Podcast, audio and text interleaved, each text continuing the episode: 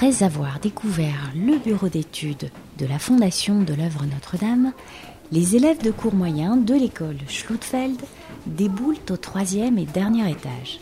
Les portes s'ouvrent, changement d'ambiance et de décor. Bienvenue dans l'atelier des tailleurs de pierre et sculpteurs de la cathédrale de Strasbourg. Alors, moi je m'appelle je suis tailleur de pierre et je vais vous expliquer un petit peu mon. J'ai une grosse pierre, donc là ça se fait au maillet à la pointe. Ça c'est l'outil principal parce qu'on fait beaucoup beaucoup de travail avec juste la pointe. Vous voyez, c'est ces coups là. Ça me permet de dégrossir beaucoup beaucoup de matière. Et une fois que je m'approche, je continue à dégrossir avec des outils à dents, comme la gradine par exemple. Donc ça, ces outils-là, c'est quand j'ai un travail un peu fin. Mais sinon. Donc ça, par exemple, ça s'appelle la polka. Et ça, ça me sert à dresser les surfaces. Là, comme ça. Vous voyez ce que j'ai fait là? Ça, c'est des coups d'outils comme ça. C'est la polka. C'est comme ça qu'au Moyen-Âge, et c'est comme ça qu'aujourd'hui on fait nous, vous dressez une surface.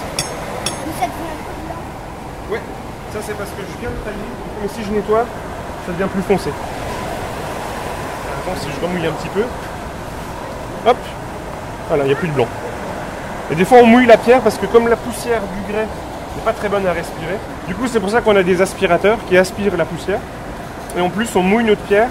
Comme ça, ça alourdit tout ce qui est poussière et tout et on, on en respire moins. Oui, C'est au bout de combien de temps en fait que l'eau va plus se voir Ah là ça va bientôt sécher. Dans une demi-heure elle aura tout bu la pierre. Parce que le grès c'est très poreux. Quand on le mouille ça fait un peu éponge, ça aspire vite. Voilà, Albert va vous parler de la sculpture. Je vais vous parler un peu de la sculpture. Effectivement, vous avez vu, va utiliser des gabarits pour pouvoir tailler sa pierre. Donc euh, le sculpteur, lui, va plutôt utiliser des modèles, comme vous avez là derrière, un modèle en plâtre ou alors un modèle en pierre. Donc la sculpture, c'est la représentation du vivant sur la cathédrale. Donc on va retrouver des statues, des gargouilles et du végétal, donc des crochets, de feuilles et ainsi de suite. Donc le sculpteur, par exemple, pour euh,